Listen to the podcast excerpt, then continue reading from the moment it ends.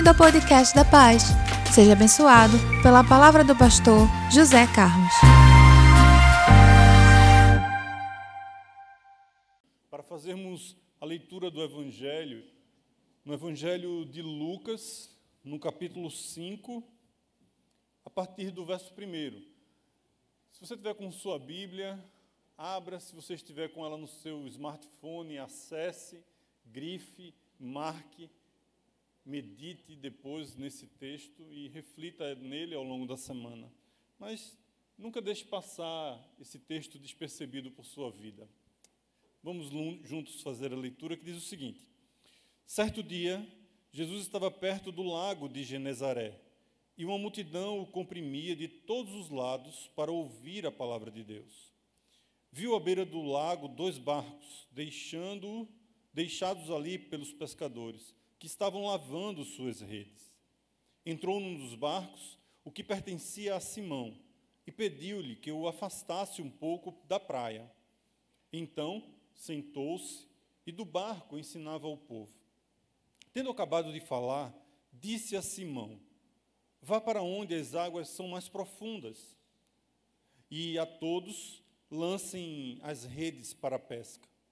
Simão respondeu: Mestre, nos esforçamos-nos a noite inteira e não pegamos nada, mas porque és tu que estás dizendo, vou lançar as redes. Quando o fizeram, pegaram tal quantidade de peixes que as redes começaram a rasgar-se. Então, fizeram sinais para que viessem, para os seus amigos viessem ajudá-los. E eles vieram e encheram ambos os barcos ao ponto de começarem a afundar. Quando Simão Pedro viu isso, prostrou-se aos pés de Jesus e disse: Afasta-te de mim, Senhor, porque eu sou um homem pecador.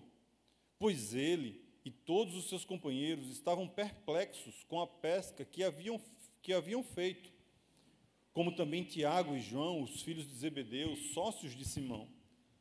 Jesus disse a Simão: Não tenha medo, de agora em diante você será pescador de homens. Eles então arrastaram seus barcos para a praia, deixaram tudo e o seguiram. Essas são as palavras do Senhor. Nós damos graças a Deus.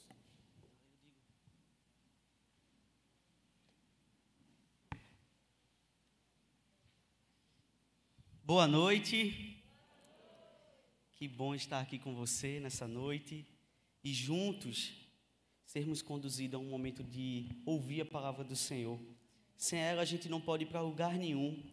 É essa palavra que nos coloca na rota e nos dá o um destino para o qual a gente foi chamado. É, quero convidar você agora a orar comigo para a gente começar. Eu queria, antes de orar, agradecer a Deus, né? Pela Dona Cristina está aqui com a gente, sentadinha ali, ó. Que bom. É, hoje eu fui pregar na é, no Cabo, lá na Paz Cabo, e é, Ricardo também leu o texto bíblico né, online, então, graças a Deus por isso, graças a Deus que esteja em oração. Rodrigo também essa semana vai fazer uma cirurgia na terça-feira, então vamos estar juntos aí, sempre em comunidade. Senhor, obrigado, Pai, obrigado porque nós dependemos um dos outros, Senhor. O Teu Espírito atua em nós, Senhor, através da Tua igreja porque nós dispomos, Senhor, a te servir. Então, vem com teu Espírito agora purificando meu coração, iluminando, para que tu venha falar com cada um de nós. Para isso que nós te pedimos em nome de Jesus. Amém. Essa minissérie, é, Superando os Desafios da Vida, é, é para encorajar você, de alguma forma. A gente traz essas reflexões para encorajar você a fazer o 30 Semanas. É, você tem que fazer, ó, gente, só imaginar que tem pessoas que gastam tempo assistindo série, novela, não vou nem. Big Brother, Jesus, misericórdia. Né? É, e às vezes a gente não separa um tempo, uma quarta noite, para investir na nossa espiritualidade. Então eu quero desafiar você a fazer o 30 semanas. Você, a, a gente tem online hoje, você pode, caramba, ó, quarta noite, ninguém fala comigo mais, eu vou ficar ali assistindo. Então, invista na sua espiritualidade. É um tempo para que você, toda a igreja, é chamada a viver essa experiência. A gente só vai superar os desafios da vida se de fato a gente se colocar no lugar certo, na hora certa. aonde a gente é ministrado por pessoas que passaram e passam por situações que eu e você está passando. Então, esse é o momento da gente desenvolver uma fé madura que cresce a imagem de Deus. É isso que o 30 Semana faz. A gente é moldado pelo artesão que conhece muito bem a obra, muito mais do que a gente imagina. Quanto mais a gente se aproxima, mais a gente vê quanto ele nos conhece. Então, ele vai cuidando através do seu Espírito Santo da nossa alma. Semana passada, o nosso bispo, nosso pastor, ele trouxe os quatro primeiros pontos, né, que foram admitir, confiar em Deus, depender de, de é, entregar a Deus e depender de Deus. Foram quatro passos que a gente viu semana passada para que a gente possa viver essa superação dos desafios da vida. Sendo que isso não é tratado é, em dois cultos, isso é tratado durante um 30 semanas. Então, cada semana você vai tratar cada, cada passo desse. Então, faça 30 semanas. E hoje eu quero conversar com você, quero convidar você a refletir comigo sobre outros quatro pontos, certo? Para superar os desafios da vida, o primeiro passo que a gente vai refletir hoje é obedecer a palavra de Deus. Você está dentro de uma perspectiva bíblica. Deus te convida a andar com Ele e Ele vai te dando a direção, Ele vai te dando a rota, Ele vai te ensinando. A palavra de Deus é a revelação de Deus e Ele se comunica com cada um de nós. Então, quando a gente conhece a palavra, a gente aprende a lidar com os desafios da vida obedecendo. Sendo que a obediência na Bíblia, é, eu gosto de dizer assim: a gente não estuda cinco linguagens do amor, né? Né? Quem aqui é casado? Quem é casado aqui? Ontem. As cinco linguagens do amor, a linguagem de amor de Deus é a obediência. Porque quando você obedece, você conhece. Né? Às vezes a gente tem dificuldade de obedecer, porque obedecer leva a gente a uma situação que às vezes a gente não quer se colocar. A gente vai ver isso hoje. Mas, de alguma forma, a obediência é uma postura cristã que ela completa a dependência. A gente viu semana passada a dependência, quando a gente depende de Deus, a gente obedece. Então, é, é um complemento, né? Então, Deus ele vai o tempo todo andando com a gente num caminho, porque o caminho é assim, ó, de Cristo para Cristo. A gente conhece a Cristo, vai com Ele pelo caminho. Essa é a obediência. Então a gente vai dependendo de Deus, a gente vai ouvindo a Sua palavra, a gente vai tendo uma bússola, um norte, uma direção a ser seguido, a gente vai conhecendo a direção que Deus tem para a nossa vida, a vocação que Ele tem para cada um de nós, porque isso vai abrindo os nossos olhos para perceber tudo. Então eu obedeço, logo eu tenho mais intimidade com Deus. E é muito interessante quando você obedece nos momentos mais difíceis da sua vida, você vê que você já não é mais o mesmo, porque alguma coisa aconteceu que a sua perspectiva sobre Deus mudou. Você antes pensava que Deus era isso, mas não é mais, porque você simplesmente escolheu obedecer. Então, tem um texto que eu queria ler agora com você, que o pastor Rodrigo leu com a gente, que está em Lucas 5, do versículo 4 ao 5, que diz assim: Tendo acabado de falar, disse a Simão: Vá para onde as águas são fundas, e, e a todos lancem as redes para a pesca. Veja, gente, então Jesus estava mandando eles fazer o quê? Obedecer, né? Vão lá e lance ali, certo? Veja o que Pedro fala.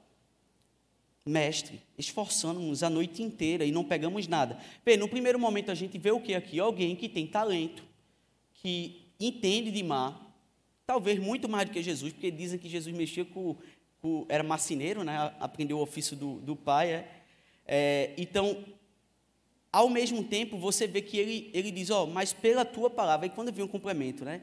Mas porque tu é quem está dizendo isto, eu vou lançar as redes. Então, envolve uma confiança na palavra. Então, a minha pergunta para você é o seguinte: se você se ver diante de situações onde você já viu né? Porque obedecer, olha, pense numa situação que mexe com toda a nossa estrutura. Porque a gente é exposto ao quê? A nossa autoconfiança, aonde está ancorado a nossa segurança. Ao mesmo tempo, a gente se vê diante da, da miserabilidade que a gente está. Você vê que depois que ele vê a obra acontecer, quando ele obedece, ele diz: Afasta-te de mim. Então, de alguma forma, a obediência não é uma situação tão fácil de estar, porque eu preciso mudar para viver nela. Então, eu preciso enfrentar os meus fracassos, a, a, minha incredulidade, a minha resistência. Eu preciso ceder, eu preciso abrir mão, eu preciso obedecer. É sair de uma zona de conforto, de uma acomodação, de uma desconfiança, do desconhecido. Eu já não tenho controle aqui. E agora? Deus é Deus e eu obedeço. Então, é muito difícil às vezes a gente lidar com isso, mas a gente precisa entender no chão da vida que a boa, perfeita e agradável vontade de Deus é quando a gente obedece. Amém? Então, isso é um passo muito importante. Então, é, não cabe a nós sabermos a próxima estação, mas sim apenas fazer a vontade de Deus porque de alguma forma ele vai confrontar todas as nossas estruturas, ele vai abrir os nossos olhos espirituais, os nossos ouvidos espirituais, e a gente vai escutar aquela voz que sempre diz por onde a gente ir. E a cegueira vai ruir diante de nós. Então, é preciso, gente, que a gente passe por todos esses sentimentos, por todas essas angústias, porque é, o Evangelho intimida mesmo, ele confronta mesmo, ele chama a nossa atenção mesmo, porque há um relacionamento Há um relacionamento. Obediência é um relacionamento. Às vezes a gente pensa que obediência é você faz e obedece, né? Como eu já ouvi uma vez um pai dizer assim: "Ah, primeiro ele tem que aprender a obedecer, depois ele vai entender o que é amar". Não tem como separar isso. A gente obedece, a gente é amado, a gente anda no caminho do Senhor, a gente é amado por Ele, a gente é acolhido por Ele, a gente visita a presença dEle o tempo todo, porque a gente está fazendo a vontade dEle. Veja o que diz João 17, 17 santificai-vos na tua verdade. A tua palavra é a verdade. Então veja, eu e você vai desenvolver a santidade e o relacionamento com Deus, porque conhecemos a verdade. Essa verdade me liberta, essa verdade me ilumina, essa verdade dissipa as trevas, essa verdade é, expõe as minhas estruturas pecaminosas, certo? Essa verdade me faz ver quem eu vou me tornar. Então, santificar é estar ligado, é estar pulgado, é estar próximo de Deus, é, é, conhecer a verdade e a verdade vos libertará. Não é assim que o texto diz? Então, é, quando a gente fala sobre identidade em 30 semanas, eu acho maravilhoso o programa, porque ele trabalha exatamente o eu. Ele trabalha exatamente é, como eu me vejo diante de tudo, diante das pessoas, diante da minha família, diante de mim mesmo, diante de um espelho. Veja, o eu que eu penso que sou, né, o eu que eu penso que sou, porque quando eu vou lá, eu digo, eu sou isso tudo de ruim, é Deus. Né? Não é assim? É assim mesmo. É, o eu que os outros pensam que eu sou, né? o eu que eu me tornei pelas minhas escolhas, pelas experiências que eu vivi, por coisas que me fizeram, né? e o eu que eu posso me tornar andando em cada momento em obediência com Deus para vencer e superar os meus desafios. Então, o que é que a gente aprende aqui? Que quem define a criação é o Criador. Quem define não são as experiências, quem define não são o que fizeram com você, quem define não é o que você acha sobre você, não é os seus pressupostos sobre você, não é o que você acha que é verdade, porque a verdade é dele e você só conhece a verdade quando anda com ele, em obediência a ele. Não é assim que diz o texto? Então, para superar os desafios da vida, eu tenho que procurar viver na palavra, me ancorar na palavra. Eu gosto muito de um texto, ele não vai ser projetado aí, mas diz assim, Hebreus 4,12. Pois a palavra de Deus é viva e eficaz. Viva porque só ela produz vida. Não há vida em outro lugar. Olha, não adianta você, ah, mas eu fiz um, eu tive uma experiência maravilhosa. Um guru lá falou um bocado de coisa boa. Ah, eu me senti tão bem. Isso aí é palavras vazias. Ela vai funcionar só durante um tempo porque ela não desce. É, sabe, como é que eu posso dizer assim? Ela não desce e não opera o que só a palavra de Deus pode fazer, porque só ela é vida. Você entende? O restante é apenas passar assim, ó. Sabe aquele negócio que a gente joga embaixo do tapete assim, né? Quando está sujo, está preguiça de limpar? Mas com o Evangelho não tem isso, por isso que ela é viva. Ela é eficaz por quê? Porque só ela vai discernir, só ela é eficiente e pode realmente transformar a nossa vida. Não há outro meio mais eficiente do que a palavra de Deus. Aí quando ele diz aqui, ó, é mais afiada do que qualquer espada de dois gumes. Ela penetra até o ponto de dividir a alma e o espírito, juntas e meduas, e julga o quê? Os pensamentos. Por quê? Porque quando eu me exponho à palavra de Deus, ele julga os meus pensamentos, os meus planos, as minhas intenções, as minhas motivações, ele julga tudo, a obediência leva tudo isso e as intenções do meu coração. Então, você está disposto a obedecer? Isso é o que a gente precisa para superar os desafios da vida. Uma outra coisa, para superar os desafios da vida, eu preciso confessar os meus pecados, os meus erros. Gente, isso aqui é difícil demais.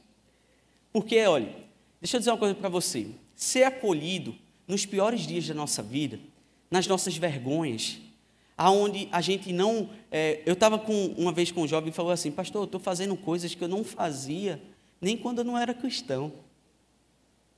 Aquilo mexeu muito comigo quando ele falou aquilo, sabe? Porque o que ele mostrou ali para mim, eu fiz: Ó, oh, meu irmão, não tenha vergonha, não.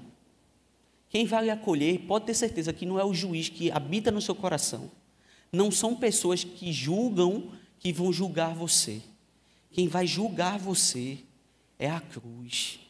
É você se render, você confessar o seu pecado.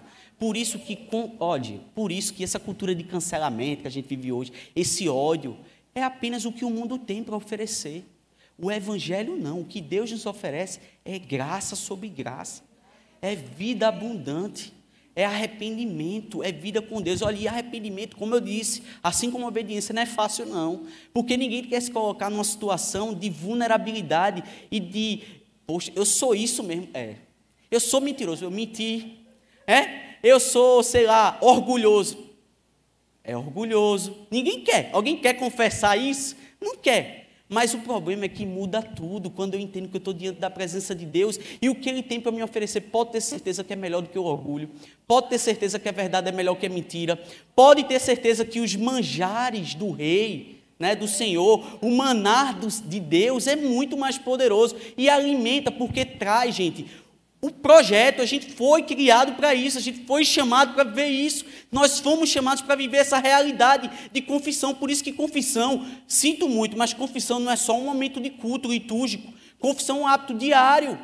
É ordinário, é todos os dias você confessa. Eu estou aqui no trabalho, aí meu chefe, pá, falou isso de mim, aí o ódio sobe ali, são safados. Aí você, ó, confessa, mano. Ali mesmo você, ó, se coloca diante de Deus e diz, Senhor, por que eu pensei isso?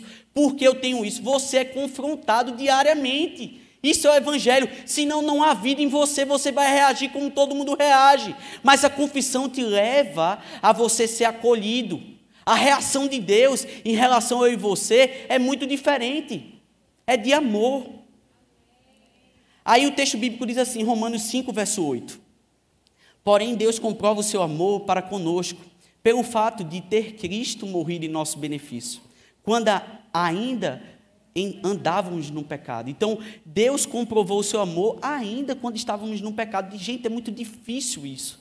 Porque é, eu gosto muito de Davi, porque Davi ele tinha um coração certo no lugar certo. Na é verdade? Não é, Rodrigo? A gente leu isso juntos? Davi tinha um coração certo no lugar certo. Porque Davi, adúltero, assassino, você pode falar um bocado de coisa de Davi. Mas só Deus sabe o que, aonde o coração dele estava. Você pode dizer, orar como um fariseu, por isso que é, a confissão ela muda a nossa oração, né? Porque quando o fariseu entra, ele obrigado, Senhor, porque eu não sou como esses adúlteros, eu não sou como essas pessoas. E realmente ele não é mesmo, não. Vocês acham que eles estão mentindo? É? Agora o problema é que ele está sendo pego em outra mentira. É que ele é tão miserável como qualquer um de nós. Então isso muda tudo, sabe? Então é preciso que a gente viva essa realidade, tenha um coração certo no lugar certo. Por isso que confessa em todo o tempo. Uma igreja que confessa pecado, tanto particular como comunitário, é uma igreja viva. É uma igreja viva e com a memória ativa. Deus me regenera todo dia. Deus me resgata todo dia. Deus me acolhe todo dia. Deus me ama todo dia. Por que eu vou julgar o outro? Por que eu não vou ter amor pelo outro? Por que eu não vou acolher o outro? Por que eu não vou ao encontro do outro? Por que eu não tolero aquela pessoa da minha família? Por que eu não suporto aquela pessoa? Meu irmão, mude.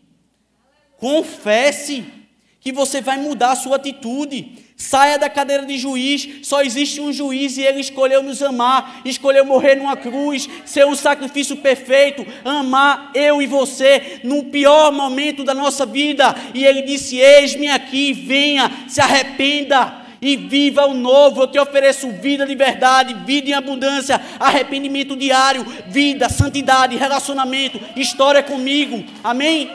Glória a Deus por isso. Tem um outro texto que eu gostaria de ler com vocês, que diz assim: Se dissermos que não temos pecado, enganamos a nós mesmos. Vê o que o Evangelho diz. Ó, oh, se a gente diz que não tem pecado, a gente está enganando a nós mesmos. Primeira coisa, ele está dizendo assim: você é um mentiroso, porque você tem pecado. Olhe mais para o seu pecado e perceba a grandeza do amor de Deus. Por isso que quando a mulher é, vai aos pés de Jesus e derrama o vaso de alabastro, ela diz: Quem muito é perdoado, muito ama. Por quê? Aquela mulher sabia demais o que era pecado, ela sabia demais a necessidade dela. Então, isso tem que mover a minha vida: é o amor a Deus, o arrependimento constante. Por isso, não viva na mentira, viva na verdade. E não há verdade em nós, o texto diz. Se confessarmos os nossos pecados, aí sim, Ele é fiel e justo para nos perdoar os pecados e nos purificar de toda injustiça. Se dissermos que não pecamos, fazemos quem de mentiroso? Deus. Deus de mentiroso. E a sua palavra não está em nós. Então é preciso que a gente entenda isso. E não faça de Deus um mentiroso, porque Ele conhece muito bem as nossas falhas. Só basta você olhar no espelho, ou só basta você chamar sua mulher e dizer: e aí, o que é que eu tenho de errado? Ela tem uma relação para você. A minha mesmo tem uma relação. Então, assim, não sejamos hipócritas. Isso é a igreja. Isso não é o céu, não. Beleza? E na igreja, quem rege as nossas vidas é o Espírito Santo. E todos nós temos a mesma atitude de arrependidos. Todos nós temos o mesmo sentimento de se esvaziar, de negar a si mesmo e servir ao outro. Por isso que na igreja não há palco, na igreja não há servo maior que ninguém. Todos são filhos, todos são resgatados porque confessam. Todos se veem antes de ver o outro. Por isso que o Evangelho diz: primeiro você tira o quê? A trave do seu olho e o cisco é depois. Amém? Isso é o que o Evangelho diz: graça sobre graça. Confesse, viva isso, estabeleça, obedeça, viva a liberdade do Evangelho, confesse o seu pecado. Uma outra dica que eu deixo é: para superar os desafios da vida, eu preciso reparar o que fiz. Gente, isso aqui é muito difícil porque a gente paralisa. Sendo que você percebe que uma coisa leva a outra, eu obedeço a palavra de Deus, eu confesso os meus pecados, e se eu confesso, gente, todos os meus relacionamentos, todas as minhas atitudes, tudo que eu faço, como eu trato as pessoas, o que eu fiz às pessoas, são colocados na confissão. E automaticamente eu sou enviado a reparar o que eu fiz. Eu sou enviado a, a, a entrar em reconciliação, a chegar a um acordo. Olha, eu queria contar uma história, porque me tocou muito, eu, chorei demais, assim, é, semana a gente teve um acampamento online, né, foi uma benção, 100% online, nunca vi isso, mas a gente fez, e teve um pastor, eu vou falar porque está lá no YouTube, você pode assistir se quiser, está lá no YouTube, pastor Luan, ele deu testemunho, eita, não está no YouTube, não está não, porque ele deu só para a galera, mas ele dá na igreja dele isso sempre, e ele falou uma coisa assim, ele disse assim, olha, é, teve um dia que eu estava tendo um papo com meu pai no carro, ele estava me levando da escola para casa, e eu comecei a discutir com meu pai: diga que me ama, pai, diga que me ama. Aí o pai, rapaz, eu faço tudo por você, eu pago seus estudos, eu trabalho, e não sei, mas pai, diga eu te amo para mim. Rapaz, você, você não, eu pago seus estudos, isso, e isso ele lá, e o pai não conseguia dizer que amava ele. Não conseguia. E ele desceu do carro chorando e foi para casa. E ele estava um dia, ele disse, estava um dia orando e pedindo a Deus assim, Senhor, eu estou muito chateado porque meu pai não me ama e reclamando e ali, sei o quê. Ele disse, eu estava no meio da rua, todo mundo olhando para mim, eu falando com Deus lá. Aí daqui a pouco, quando eu olho de lado, sabe, testemunho de crente, né? Testemunho de crente é assim. Apareceu um caminhão. Aí no caminhão tinha assim, Papai te ama, Luan. Igualzinho como é o nome dele, né? Com C cedilha e tudo. Aí ele disse que ali ele foi quebrado todinho. E ali começou o processo dele entender, porque a paternidade é de Deus. Olha, as paternidades humanas, elas não são perfeitas. A gente vai precisar reparar, pedir perdão, confessar erro, porque não há paternidade perfeita entre nós. Mas quando a gente se relaciona com Deus, aí a gente é chamado a ter o mesmo sentimento, o mesmo ideal. Você entende isso? Então, a partir dali, ele mudou. Sim, mas por que eu estou falando de reparação? Porque depois que ele estava bem né, com ele mesmo, ah, fui liberto, tá, e Deus, sim, e agora? E o outro? E o seu pai? Ele não entende nada disso que você entende. Ele não sabe nada disso que você sabe. Ele não sabe que eu amo como você sabe que eu o amo. Ele foi até o pai e chegou lá. Tu acha que ele chegou assim? Não, mas é porque eu estou chateado com você, porque você me rejeita. Não, ele simplesmente falou: Pai, eu quero dizer que eu amo o Senhor que Deus ama o Senhor. E os dois começaram a chorar e ali ficaram. Então isso é reparar, reparar. Os nossos relacionamentos vão ser transformados quando a gente de fato fazer algo, gente. Porque foi feito algo por nós. É feito algo por nós diariamente. Se você confessa diariamente, diariamente é feito algo por nós. A gente precisa fazer alguma coisa, a gente precisa reparar, a gente precisa ir ao encontro do outro, a gente precisa ser cheio de misericórdia. Você acha que é, isso é uma obesidade, né? Ah, eu estou cheio do amor de Deus. Ah, ah, ah, mas, mas não é, não, é para você transbordar, é para você dar, é para você ir ao encontro do outro. Aí você vai dizer, ah, pastor, mas aquela pessoa é muito difícil, que eu me relaciono, aquele vizinho que eu não sei. Você não vai atuar conforme o mundo atua você vai atuar conforme o roteirista da sua vida, o Espírito Santo diz. Não é assim? Então, veja um texto aqui que queria ler com vocês. A história de Zaqueu. E levantou-se Zaqueu, disse ao Senhor: Senhor, eis que dou aos pobres metade dos meus bens, e se em alguma coisa tenho defraudado alguém, o restitui quadruplicado. E disse Jesus: Hoje veio a salvação a esta casa, pois também este é filho de Abraão. Você percebe que alguma coisa mudou em Zaqueu? Gente, pensa comigo. Você acha que Zaqueu, Jesus botou Zaqueu no quarto, ó, eu vou doutrinar você agora, ó, porque eu sou autossuficiente, eu sou totalmente outro, e sou. Não. Foi não. Ele simplesmente se viu diante de Jesus. Caramba, esse cara é santo. Esse cara é justo. Eu nunca vi nenhum fariseu ser como esse cara, porque eles me julgam. Eu nunca vi alguma coisa aconteceu dentro de Zaqueu. Mudou lá dentro. E ele se viu diante de Deus ali. E ele disse: Caramba, na hora ele disse: Olha, eu vou dar aos pobres tudo que eu roubei, eu vou devolver quatro vezes mais. E eu vou doar aos pobres. Então, gente, isso é uma atitude de fé. Você percebe que reparação, você dá o que você tem. Então, o que é que você tem diante de Deus? Eu, eu garanto que se vocês colocar, Ele tem misericórdia, graça. Ele repara a nossa vida. Então, eu queria que você estendesse seus braços, eu queria que você de fato percebesse a gravidade do seu erro, porque quanto mais a gente percebe a gravidade do nosso erro, mais a gente tem convicção de quanto a gente precisa testemunhar e reparar. Quanto a gente precisa ir ao encontro de quem a gente magoou, de quem a gente causou prejuízo. A gente tem que buscar reparar para de fato ser liberto. Senão não vai haver libertação em nossa vida. Amém? Último passo. Para superar os desafios da vida, compartilhe as vitórias. Veja, é, é muito difícil. A gente, quando faz a imagem, né? É, a gente tem dificuldade de deixar às vezes imagens, e esse é um tipo de imagem. Quando você bota assim, compartilhar vitória, geralmente é alguém assim, sozinho, solitário, né? Você não encontra. É, por isso que o evangelho vai completamente diferente da narrativa do mundo, né? Compartilhar vitória é porque você não vence para si. Uma vez uma pessoa chegou para mim assim e disse: Ah, eu venci sozinho, tudo que eu conquistei foi por mérito meu. Eu fiz, que infeliz você é, minha filha. Muito. Muito infeliz. Pode ter certeza, muito. Não tem ninguém para compartilhar. Não tem ninguém para agradecer. Não tem ninguém para você olhar, caramba. Nem para dizer, eu nasci, né? Eu nasci porque você nasceu sozinho, você fecundou sozinho, você fez tudo só.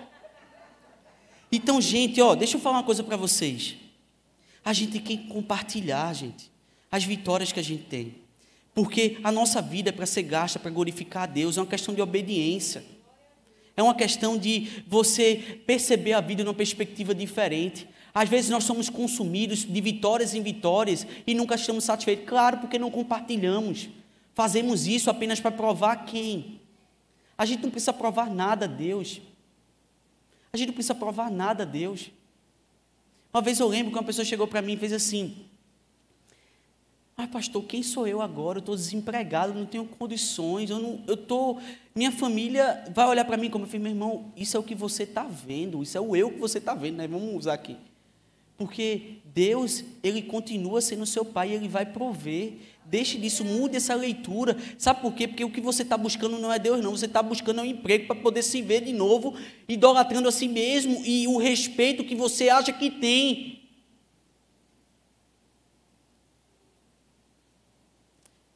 João 9, 15, 17 diz assim: Então os fariseus também lhe perguntaram como ele recebera a visão. O homem respondeu: Ele colocou uma mistura de terra e saliva em meus olhos, e eu me lavei e agora vejo. Alguns dos fariseus disseram: Esse homem não é de Deus, pois não guarda o sábado. Você percebe que o cego espiritual religioso é a pior raça, né? É, mas os outros perguntavam: Como pode um pecador fazer tais sinais miraculosos? Um deles, né, falaram isso. E houve divisão entre eles. Tornaram, pois, a perguntar ao cego: Que diz você a respeito dele? Foram seus olhos que ele abriu. O homem respondeu: Ele é um profeta. Veja, gente, eu lembro que quando eu me converti com 15 anos de idade, na minha adolescência, é, eu, no auge do meu conhecimento teológico, estou brincando, não sabia nada, gente. É, e porque o que Deus precisa não é que você saiba muito, não. O que Deus precisa é que você seja servo, que você faça o que Ele botou em suas mãos. Pode ser pouco, mas Ele vai multiplicar, porque Ele vai voltar e vai dizer: esse servo é bom e fiel. Dê, aquele que enterrou, Ele dá. Ele dá para não sobrar. Então eu lembro que eu fazia intervalo bíblico na escola e na vila eu tinha dois. Não tinha nem célula ainda de adolescentes aqui na igreja.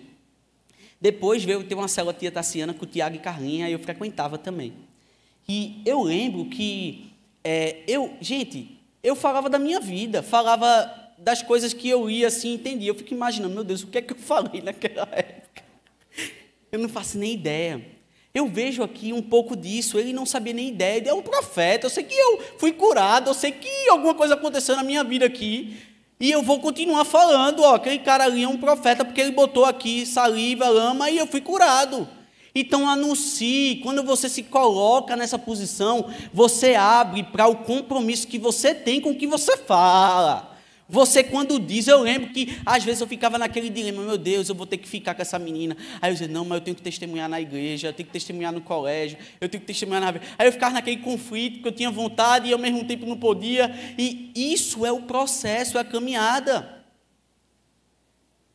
Aí eu vou dizer uma coisa para você: a sua preocupação maior é o quê? Ser julgado? É que as pessoas conhecem sua vergonha, as pessoas sabem dos seus erros? Esqueça disso. Se você está servindo a Deus, você está confessando.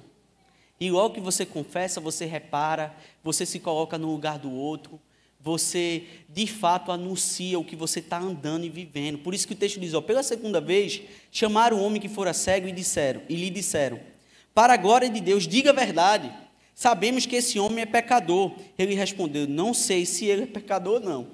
Uma coisa eu sei, eu era cego e agora eu vejo.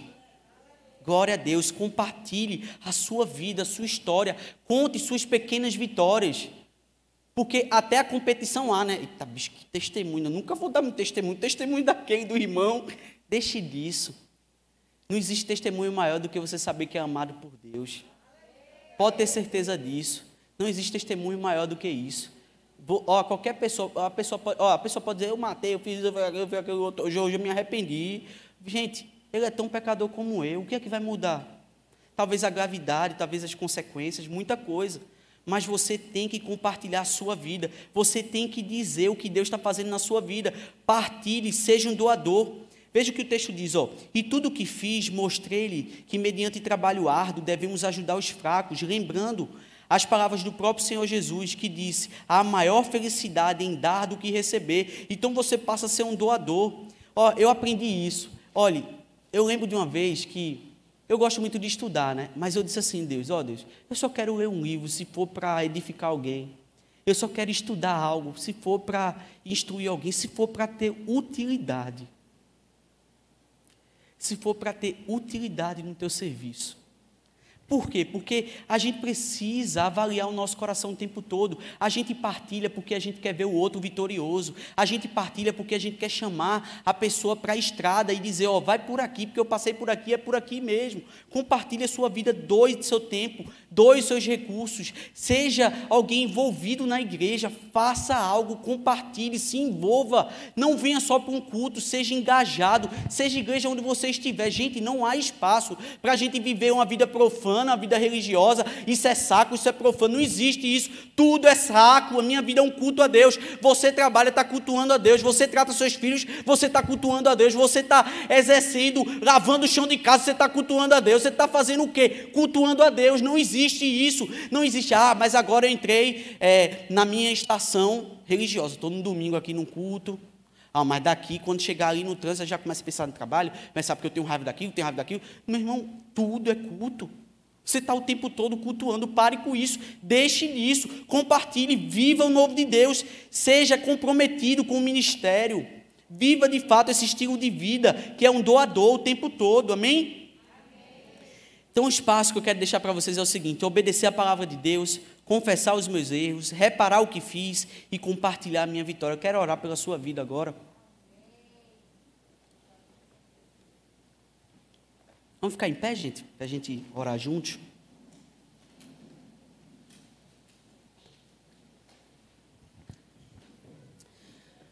Senhor Deus, Pai, a gente quer te entregar a nossa vida, Senhor. A gente quer superar os desafios, Senhor. A gente quer de fato se colocar diante de Ti, Senhor. Oh Deus, Tu conhece a história de cada um dos Teus filhos que estão aqui essa noite. Tu sabes, Senhor, o que tem passado em suas vidas. Tu sabes o que eles precisam superar quais são os desafios, eu não faço nem ideia, assim. Mas eu sei que teu Espírito Santo, ele sonda o nosso coração. Ele sabe antes que a gente pense algo, Deus. Isso é muito íntimo. Isso é muito profundo. Por que negligenciar isso? Por que negligenciar um, um pai tão próximo, tão presente? Eu sei que talvez assuste você.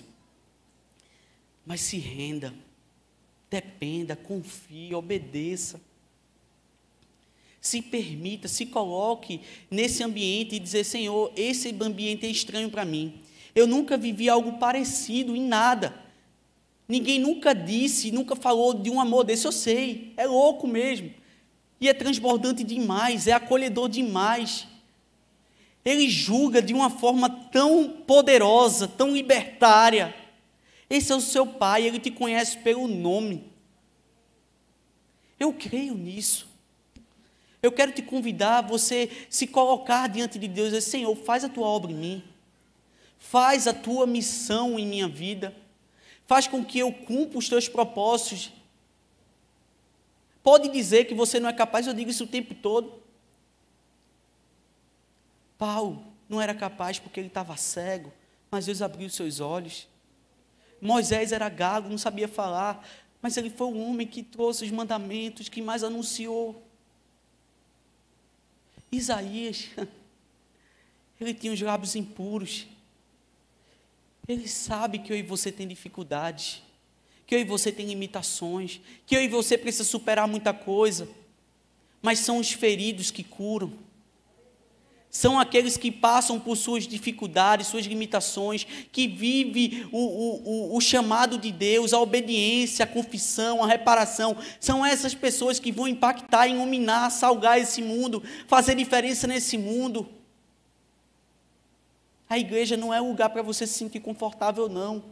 Se fosse, não seria uma cadeira, seria um sofá para você. A igreja é um lugar para que você mude para que você seja transformado, para que você seja lapidado pelo Espírito, que Ele dê na sua vida, para que você mude, para que eu e você mude, para que eu e você se confronte, porque ninguém vai nos amar dessa forma, ninguém vai nos chamar para algo tão brilhante. Não deixe sua vida ser gasta com aquilo que não tem valor, que a traça e a ferrugem vai consumir. Deixe sua vida ser gasta por aquilo que Deus tem para você. Eu creio que Deus quer te transformar num pai melhor, num filho melhor. Eu sei disso. Eu não sei quais são os seus papéis, mas a partir do momento que você passa pela cruz, você passa a ter a identidade de filho. Amém? Deus abençoe tua vida em nome de Jesus. Amém aí, curtiu essa palavra? Aproveite e se inscreve para receber semanalmente nosso podcast. Nos segue também nas redes sociais, no perfil Somos Pais. E se mora perto de uma de nossas extensões, vem nos visitar. Até o próximo!